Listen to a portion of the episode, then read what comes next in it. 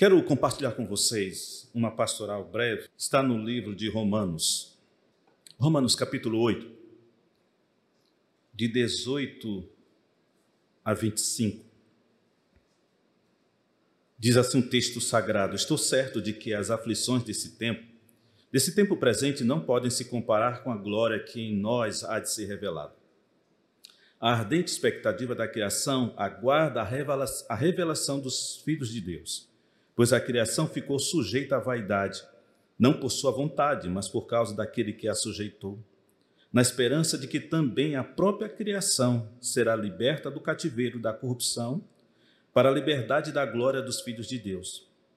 Sabemos que toda a criação geme como se estivesse com dores de parto até agora. Não só ela, mas nós mesmos que temos os primeiros, que temos os primeiros frutos do espírito, também gememos interiormente aguardando a adoção, a saber, a redenção do nosso corpo, pois nessa esperança somos salvos. Mas a esperança que se vê não é esperança. Quem espera por alguma coisa que já tem. Se, porém, esperamos o que não vemos, com perseverança o aguardamos. Nós cantamos agora uma canção e é uma prévia do que nós faremos na eternidade. Nós nos prostramos ante o trono. Assim diz a canção. Eu quero começar com vocês fazendo uma pergunta.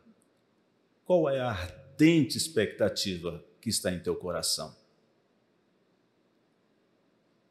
O que arde em teu coração que te dá esperança? Que você fica na expectativa. Sabe, nós estamos, estamos vivendo o tempo entre duas vindas do Senhor Jesus Cristo. A grande alegria é quando nós vemos o Evangelho, quando vemos a primeira vinda de Cristo, tudo o que ele realizou na cruz, nos deu redenção, nos deu a salvação, o seu sangue nos purificou de todo pecado nos livrou da morte eterna. E agora nós aguardamos com ansiedade o seu retorno prometido. Será um retorno glorioso. Isso deve arder em nossos corações. Quando cantamos essa canção agora, deve ser com essa expectativa que nós estaremos um dia ante o trono do Senhor, diante do Cordeiro, e assim, Santo, Santo, Santo, nós cantaremos a Ele por toda a eternidade. A expectativa do segundo advento de Cristo é a referência mais importante de todo aquele que creu na, por fé na obra de Cristo na cruz. É tanto que a fé que há na igreja é dominada por essa espera, por essa expectativa. Isso deve ser evidência de indica o retorno de Cristo. E o incentivo, o viver, que nos incentiva o viver de tal modo a estarmos prontos para esse momento que Cristo voltará. Quando cantamos essa canção, nós devemos cantar, meus irmãos, a partir de hoje. Se não veio até, tua, até esse momento à tua mente, toda vez que o ministério te conclamar a cantar essa canção, cante com ardente expectativa no coração, que você estará ante o trono, diante do Cordeiro. E é assim, numa nuvem imensa de adoradores, onde nós estamos estaremos cercando o trono do Senhor, onde os seres celestiais estaremos junto conosco, estaremos num grande coral e não haverá desafinados lá, graças a Deus vai me afinar e nós cantaremos para o louvor do Senhor, para a sua glória. O Senhor Jesus disse que ao começarem essas coisas se suceder, exultai e erguei a vossa cabeça, porque a vossa redenção se aproxima. Lucas 21, 18. Sabe, nós temos sido ricamente abençoados nas manhãs de domingo, nas EBDs, e aqui é um convite, mais uma vez, àqueles que não estão assistindo ou não estão vindo para a igreja, se você está perdendo uma maravilhosa exposição da beleza do fim. E sabe essa beleza do fim? Deve arder em nosso coração a expectativa de participarmos dessa grande nuvem de adoradores. O apóstolo Paulo, nesse texto que nós acabamos de ler agora em Romanos, nos leva a pensar que nós devemos ter uma consciência viva da proximidade, da proximidade dessa glória que há de ser revelada em nós. Esse texto é para nos trazer para perto dessa expectativa, meus irmãos, porque os dias estão sendo maus, os dias estão frios. Isso pode de repente estar calando a fé no coração de muitos, esfriando a fé de muitos. Mas o que Paulo está dizendo é que nós devemos ter viva em nossa mente, em nossos corações, essa certeza e essa expectativa que a glória de Deus há de ser revelada em nós. Ela, da mesma forma, ele, Paulo, melhor dizendo, desculpa, melhor dizendo, em Tito, numa das cartas pastorais, ele descreve que os cristãos devem ser aqueles que aguardam a bendita esperança e a manifestação da glória do nosso grande Deus e Salvador Jesus Cristo.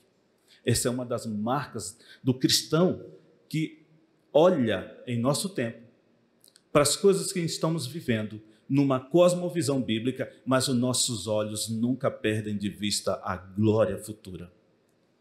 A glória de Deus que há de ser revelada em cada um de nós. Onde, sabe, essa condição falha que nós temos ainda, sujeitos ainda ao pecado, não mais escravos, mas sujeitos ainda ao pecado, onde os nossos corpos são frágeis pela própria ação da queda do homem, serão glorificados. E nós teremos condições de estarmos diante do Cordeiro nesta canção, ante o trono.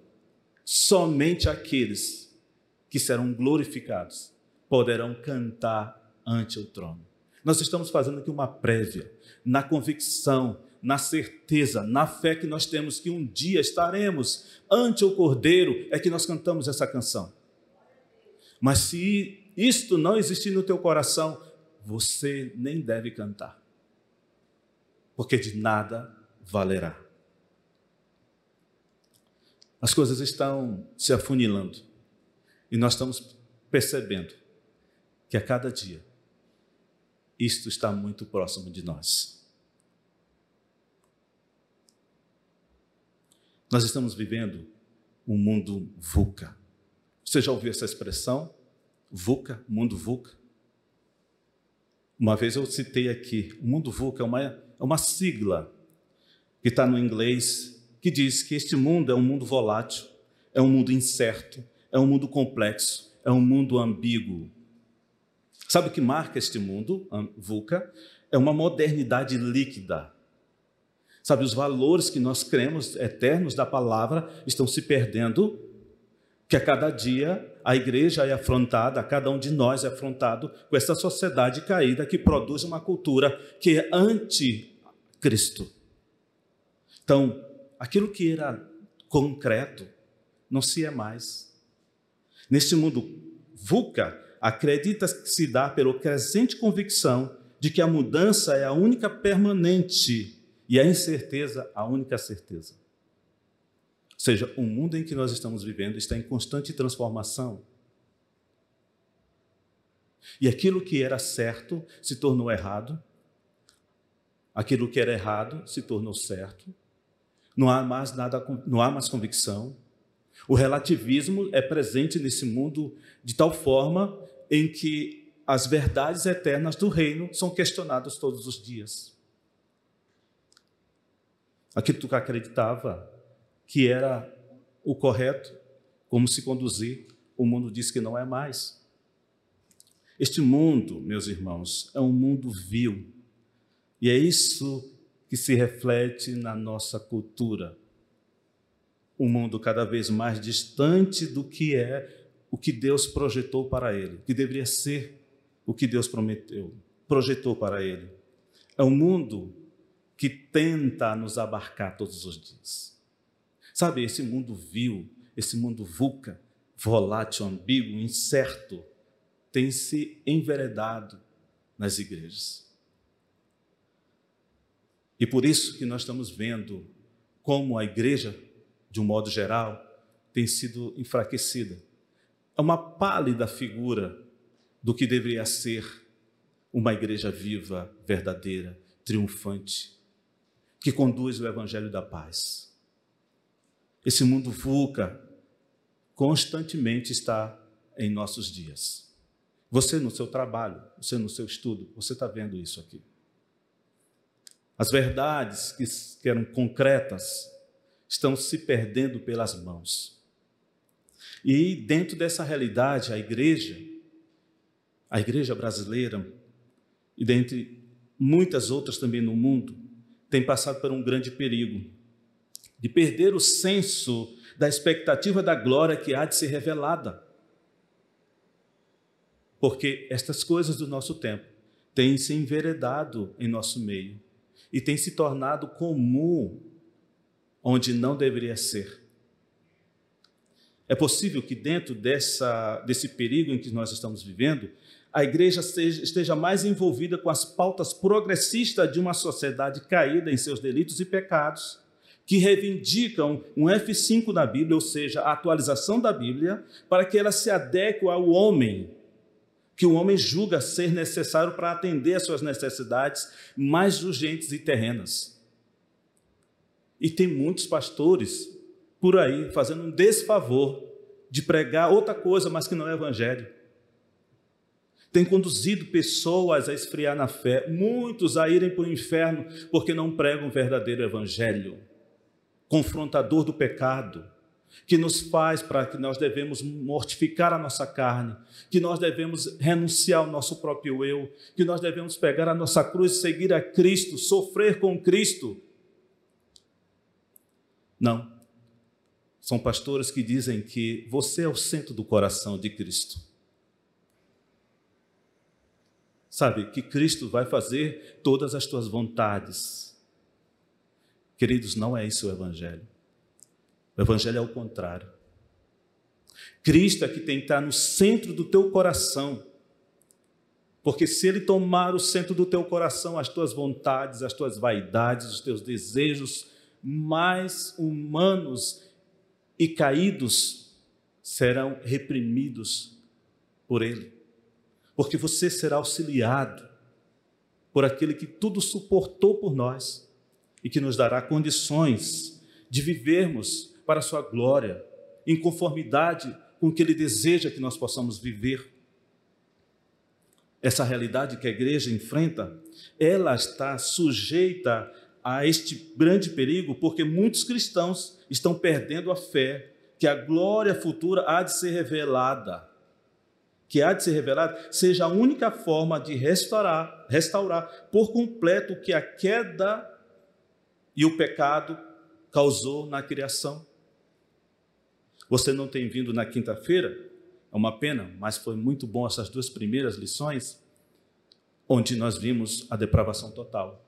O que, que a queda, o que, que o pecado fez na realidade humana? Onde essa depravação total alcançou todas as esferas do homem. Isso não significa que você não possa fazer, ou o homem que não aceitou a Cristo ainda, que não foi resgatado pela graça irresistível de Cristo, não possa produzir alguma coisa que seja belo, bom ou bonito. Sim, é capaz de fazer isso, resquícios da imagem de Deus no homem mas ainda que ele venha fazer qualquer coisa que essa sociedade convencionou que seja boa, será ainda pecado diante de Deus. Por quê? Porque não foi movido por um coração que foi transformado pelo Evangelho. Ainda assim, como diz Agostinho de Impona, serão vícios esplêndidos. Ainda assim, por mais que sejam boas para a sociedade, ainda assim é um homem buscando para si a glória que pertence a Cristo. Portanto, como eu dizia para o Jacinto naquela, segunda, naquela quinta-feira, por mais que você tenha um bom vizinho, que seja uma pessoa agradável, que gaste uma boa parte do seu dinheiro fazendo ações social, ainda assim, tudo isso não passa de vontade humana e não vontade de Deus. É possível, meus queridos, que essa ardente expectativa não esteja na igreja, de há de se revelar da glória futura. Por quê? Porque está tão envolvidas com essas coisas desse tempo presente, dessas coisas que são perecíveis, são passageiras, são efêmeras, trocando por aquilo que é perene, que é eterno, que é a glória do Senhor, que há de se revelar em cada um daqueles que confessam a Cristo, que transformará completamente a nossa condição e nós poderemos então habitar na presença do Altíssimo e não sermos ali consumidos por causa da santidade do Senhor, que não permite qualquer possibilidade de pecado perto dele. Queridos, no versículo 18, Paulo diz: Estou certo que as aflições desse tempo presente não podem se comparar com a glória que há de ser revelada em nós. Irmãos, esse tempo que nós estamos vivendo, que eu citei, que é entre as duas vindas de Cristo, os sofrimentos e a glória são companheiras inseparáveis. Eles são inseparáveis, porém não comparáveis. Essa convicção, meus irmãos, só se dá quando nós conhecemos o Evangelho, como deve ser mesmo conhecido. Porque se houver outra referência que se interponha, isso trará distorção às nossas mentes. Isso furtará do coração das pessoas a certeza que os sofrimentos desse tempo de agora não serão comparados com a glória que há de ser revelada por Cristo Jesus, meus irmãos. Sabe isso que está acontecendo muito em nosso meio?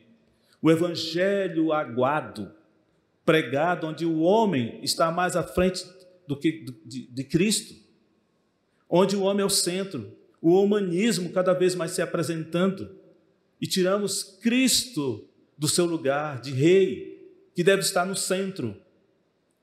Glória a Deus, porque aqui nós temos procurado ter um, custo, um culto cristocêntrico.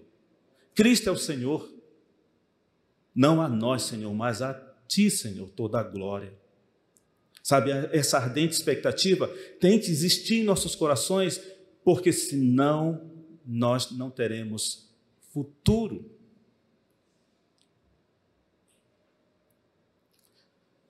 O texto quer nos conduzir a ir além.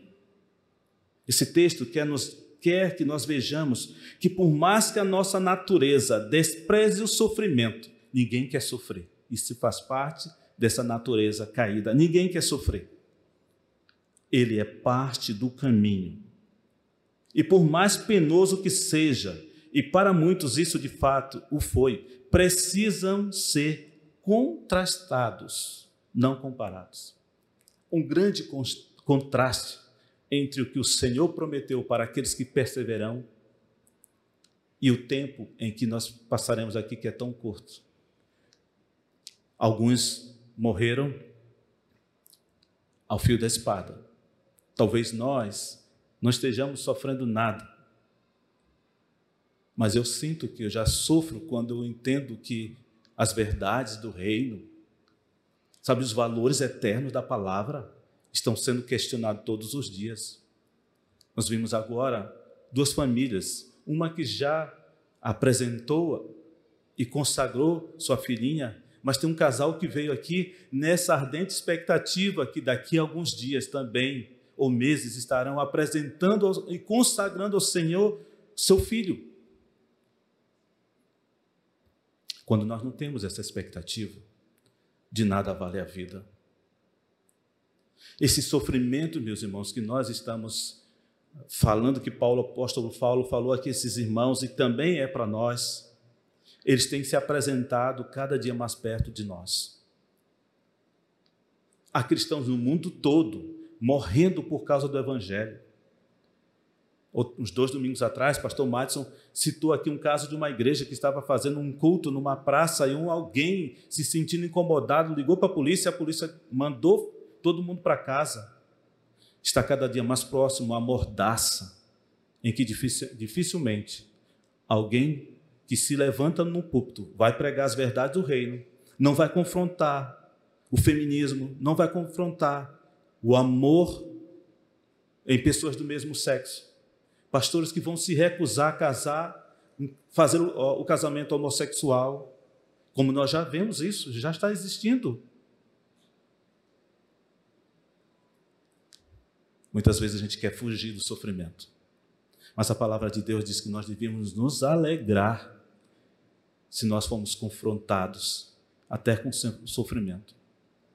Porque a cada dia que se aproxima a chegada do Rei da Glória, que virá sua igreja, virá buscar sua igreja, mas se apresentará dias difíceis.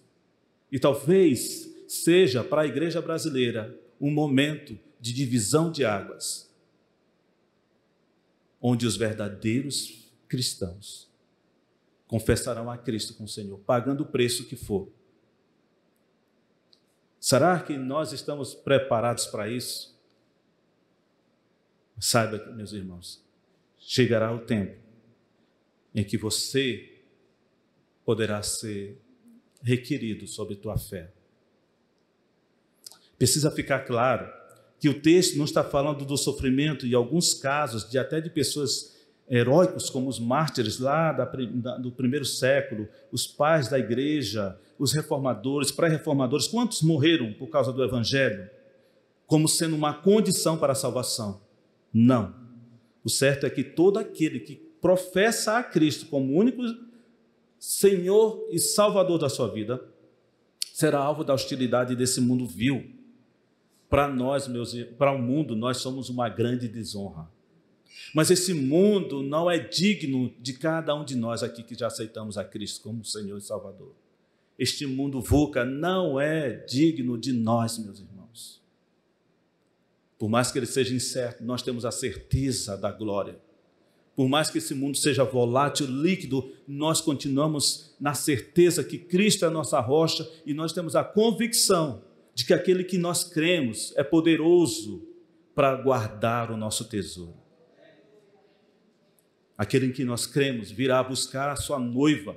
Nós somos a noiva e quanto mais vivemos para a glória do Senhor, mais nós somos adornados para o noivo que é Jesus Cristo. O esplendor da glória revelada de Deus excede, vai muito além da nossa incômoda circunstância do nosso sofrimento. O sofrimento e a glória indicam um paradoxo do já e o ainda não, do presente e o futuro. Nós já vivemos a certeza da salvação e da redenção, mas ainda não fomos plenamente restaurados, como seremos um dia quando a glória de Deus se manifestará, onde todo olho verá, onde todo joelho se dobrará, onde nossos corpos não serão mais esses, matéria perecível, mas corpos glorificados, estaremos na presença do Autor das nossas vidas. Nós já temos a certeza disso, mas ainda caminhamos para esse encontro triunfal.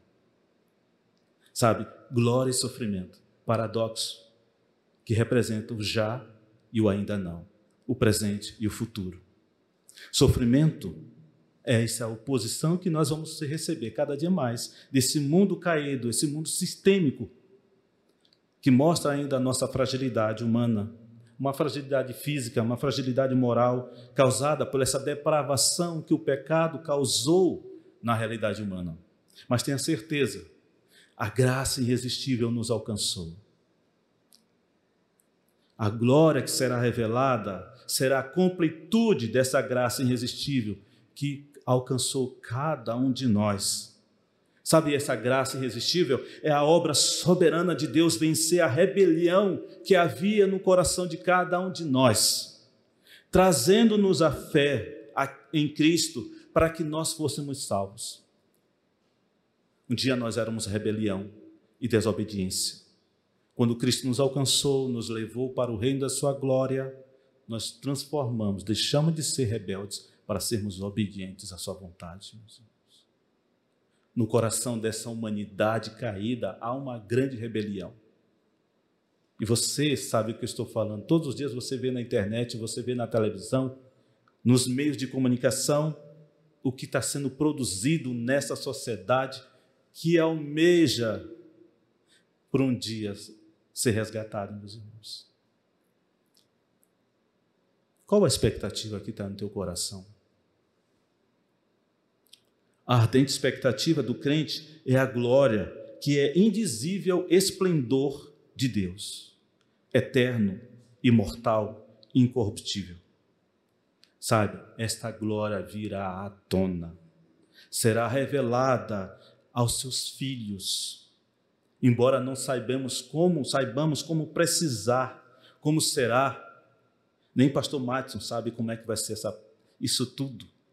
Mas nós sabemos uma coisa: acontecerá e será maravilhoso, majestoso, e nós precisamos estar com os nossos corações ardendo por essa expectativa, por esse encontro triunfal, onde nós aguardamos nessa certeza que nós vamos participar, nós seremos transformados para sermos a plenitude da imagem de Cristo.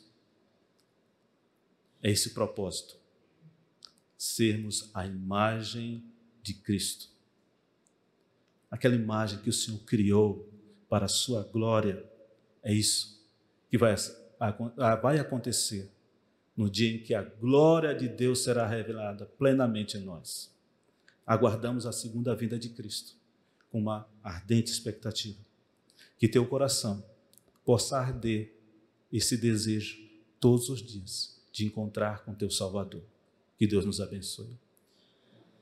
Pai querido, nós oramos agradecidos pela oportunidade de juntos pensarmos sobre esse mundo que nós não somos dignos.